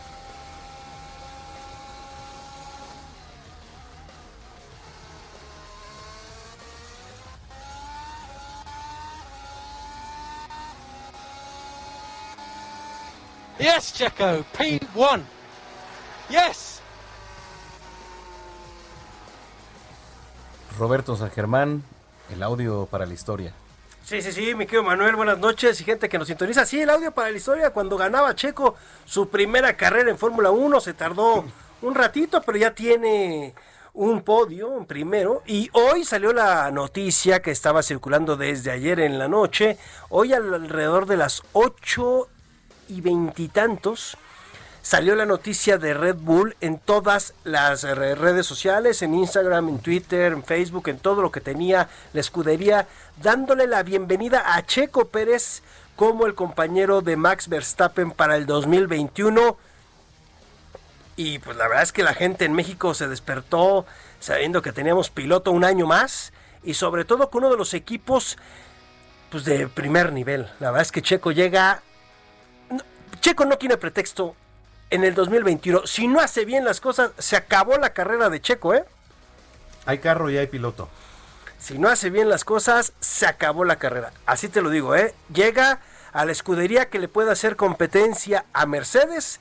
Y hoy habló Luis Hamilton, habló Bottas. Les gustó muchísimo que Checo Pérez llegara a Red Bull y, y, ellos ya decían, vamos a tener competencia, ya vamos a tener no nada más a Verstappen, ya tenemos a Pérez atrás de nosotros, va a ser un buen duelo entre Mercedes y Red Bull. Y Max Verstappen también está bien contento de que tiene un... Sí, ya tiene compañero y se le va a aprender mucho. Y pues va a ser un, Ahora sí que para mí va a ser algo fuerte porque va a tener competencia hasta en la escudería. Puede ser que termine mal el año con Verstappen, o puede ser que se lleven bien, lo que tú quieras. Pero la competencia está para los dos y creo que a Verstappen le van a sacar mucho provecho porque lo sabemos. Es el piloto que ellos quieren mantener por años. Está joven. Sí, claro. Checo ya es el que digamos que va como de salida. Y tienes a Albon también que se va a quedar como piloto de pruebas. No sé cómo sea esta situación ahí porque Albon se quedaría, entonces los va a acompañar pero Checo Pérez ya está, ya sacó también él un comunicado, está encantado. Lewis Hamilton habló con él y decía que Checo le dijo que ya por primera vez iba a estar en un equipo, en una escudería fuerte. También Bottas, o todo el mundo estaba contentísimo y también la misma gente de Red Bull, ¿eh? el dueño, también la gente que se encarga de todo lo que es eh, el equipo de Fórmula 1, porque sabemos que Red Bull no nada más es Fórmula 1, ¿eh? Tienen ya varios equipos de fútbol, han hecho bastante bien las cosas. En Estados Unidos. Ya, en Europa tienen por lo menos dos equipos, Leipzig y el Salzburg. En Nueva York tienen uno. O sea, lo que han hecho estos hombres le han metido muchísimo dinero a los deportes y saben de deportes, dejan trabajar a la gente. La Fórmula 1, ya veremos cómo le va a Checo. Ahora, en el 2021, la verdad es que estaban bien contentos. Sí, la verdad es que nos despertamos nosotros también contentos, ya ves que nos escribíamos en la mañana, ¿no? Con esta gran noticia y bueno, pues ojalá eh, que esta expectativa la cumpla Sergio Checo Pérez. ¿Tiene con qué? Tiene todo, ya tiene uno de los motores más deseados. Ya tiene auto, o sea, a ver, para que lo pongamos en el contexto. Mercedes ganó el de constructores. El segundo lugar fue Red Bull. El tercero fue McLaren y el cuarto fue Racing Point. Y Checo le dio más del 60% de los puntos a Racing Point para estar en tercer lugar. Fue muy simple. Nada más porque Checo la última carrera no la terminó, no quedan en tercer lugar. Sí. Stroll no pudo conseguir los puntos que necesitaban. Les ganaron, si no mal recuerdo, por tres, por, cinco puntos. Sí, fue una cosa así. Entonces, ahí estamos viendo la valía de Checo. A ver qué sucede. Ojalá no nos quede mal. Ojalá. no nos quede mal porque ya ha pasado de repente que uno lo está buscando, está viendo al deportista mexicano que tiene todo y de repente, um, eh, ya Checo no tiene pretextos, ya conoce bien la Fórmula 1, ya ha estado en McLaren, Haas, ya estuvo también ahora en Racing Point. Así que ya no hay, ¿eh? Pretexto ya no tiene. A ver, a ver qué, qué va a pasar con Checo. Pero bueno, en los temas que nos gustaban. Y ahora vámonos a la Conca Champions, si te parece rápido, porque ya mañana son los partidos. Tigres se enfrenta a las 7 de la noche con el Olimpia de Honduras. Hoy el Tuca Ferretti mandó un recado a todos los periodistas mexicanos. Estaba enojadísimo que porque los mexicanos estaban menospreciando a los hondureños. Que por favor no lo hagan. Mm. Estará cubriéndose del fracaso ¿Acaso estará poniendo primero la camita para caer en blandito por si fallan, por si le sucede algo? No le pegue, los hondureños van creciendo, no sé. Estaba muy molesto el Tuca, pero mañana se supone que a las 7 de la noche pues, tendría que ganar el equipo de, Tigres. O sea, yo no veo cómo le pueda ganar el Olimpia de Honduras, ¿no? Y el otro duelo, el que me preocupa, es el de las nueve y media. Porque hoy también a ver, Miguel Herrera, ¿para qué se pone a decir que la América pesa más que cualquier equipo del MLS? Por hablar no vas a ganar, compadre. No. Tienes que salir a jugar y tienes que ganarle al equipo, sí, de Los Ángeles FC. pero de repente estos comentarios de decir, es que el América es más grande, a ver, el América es más grande en el momento que le ganes. Si mañana pierdes, ¿qué vas a hacer? ¿Vas a quedar en ridículo? Y te van a hacer la pregunta a los mismos reporteros, ¿y qué pasó con la grandeza del América, compadre? Sí, claro. O sea, ¿para qué sales a dar una...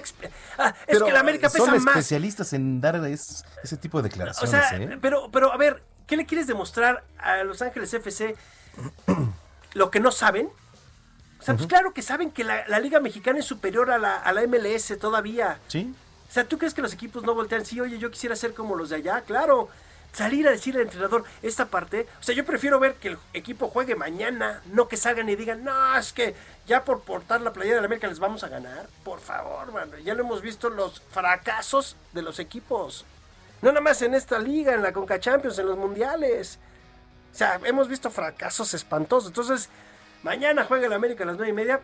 ¿Qué va a pasar? No sabemos, porque con el América uno no sabe. No sabes a qué juega. No sabes qué va a pasar. O sea, y el Los Ángeles FC juegan bien. Sí, bueno. O sea, no es un mal equipo. Perdón, no es un mal equipo. Juega bien el equipo. Entonces, a ver, a ver qué pasa. Están hablando más de que si Carlos Vela va a llegar a la América. Por favor. Más Oye, humo. sí, no, no. se puede. Más humo. Pero bueno, yo sé que a usted le gustan las trompadas y mañana se viene. ¿Será una buena pelea? Eh, eh, yo le auguro que sí, puede ser una buena pelea, ¿por qué no? Bueno, pues bueno, mira, ya por lo menos los dos pasaron el primer obstáculo que fue la cuestión de la báscula. No tuvieron ninguna bronca, ni Callum Smith, ni Canelo Álvarez. Ya mañana veremos cómo sale este británico, porque además es campeón en una de las eh, organizaciones de boxeo. El Canelo dice que él sí va por la victoria, que él no tiene ningún problema, que él va a estar, como siempre lo conocemos, Aquí la cuestión es, ¿le creemos o no al Canelo? Porque no hemos visto una pelea que gane con contundencia. Que veamos que no, que... Sí, pero te voy a decir algo, este Robert, hoy en día no hay eh, otro boxeador mexicano. No tenemos ahorita. Ahorita no hay otro boxeador mexicano de la talla del Canelo. No, no tenemos. A ver, ojo, abajo del Canelo empiezan otros. El vaquero Navarrete a mí se me hace de los mejores que tenemos, ¿no? El gallo Estrada también de los mejores que tenemos, pero van empezando la carrera. Claro, claro. ¿No? Sí, el Canelo es nuestro mejor libra por libra, ¿eh? Nos guste o no. Exactamente. nos guste o no, creo que tiene que... ¿Sabes qué falta? Es que nos ha faltado esta cuestión de tener una pelea como fue Juan Manuel Márquez, como fue con Paquiao. Ah, claro. ¿No? Uy, qué peleón. Fueron, fueron tres, ¿no? Pero nos falta ese tipo de rival, porque con Floyd Mayweather la verdad es que no pudo hacer nada. Nos falta ver así un knockout y que digas, sí, ya, entraste en el Olimpo de nuestros boxeadores, ¿no? Oye, Robert, mañana Díganos. este, te escuchamos en los Claro. dos a las dos. Claro, dos la estaremos con ustedes. Gracias, buen fin de semana. Igualmente. Roberto San Germán en los deportes, aquí en las noticias de la tarde. Yo le quiero agradecer su preferencia toda esta semana a nombre de Jesús Martín Mendoza, quien ya estará aquí al frente de estos micrófonos como siempre el día lunes. Y junto con Brenda Peña yo lo espero mañana en los dos a las dos, dos de la tarde a cuatro. Y también el día domingo, pues con toda la información, no se lo pierda. El llamado, cuídese mucho, use cobrebocas, sana distancia. Las medidas que usted ya conoce. Estamos en semáforo rojo a partir de mañana sábado. Tómelo en cuenta. Soy Manuel Zamacona en redes sociales, arroba Zamacona al aire. Que tenga un excelente fin de semana. Mañana nos escuchamos aquí a través de la señal del Heraldo Radio. Pásela bien y hasta entonces.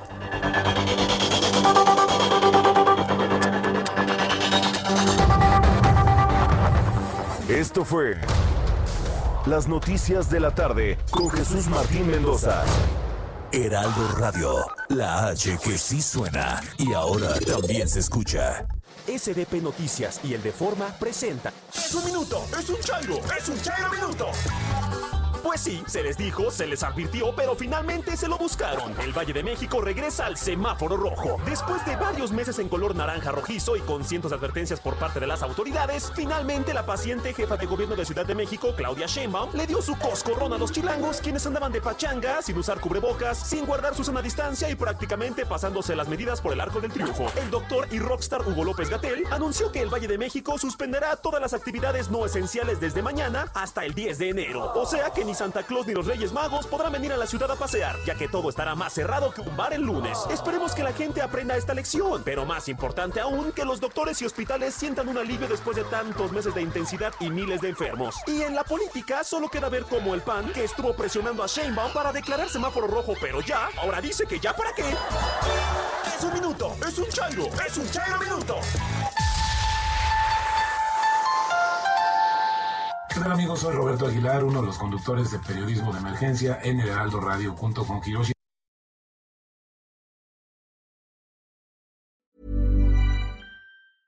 Even when we're on a budget, we still deserve nice things.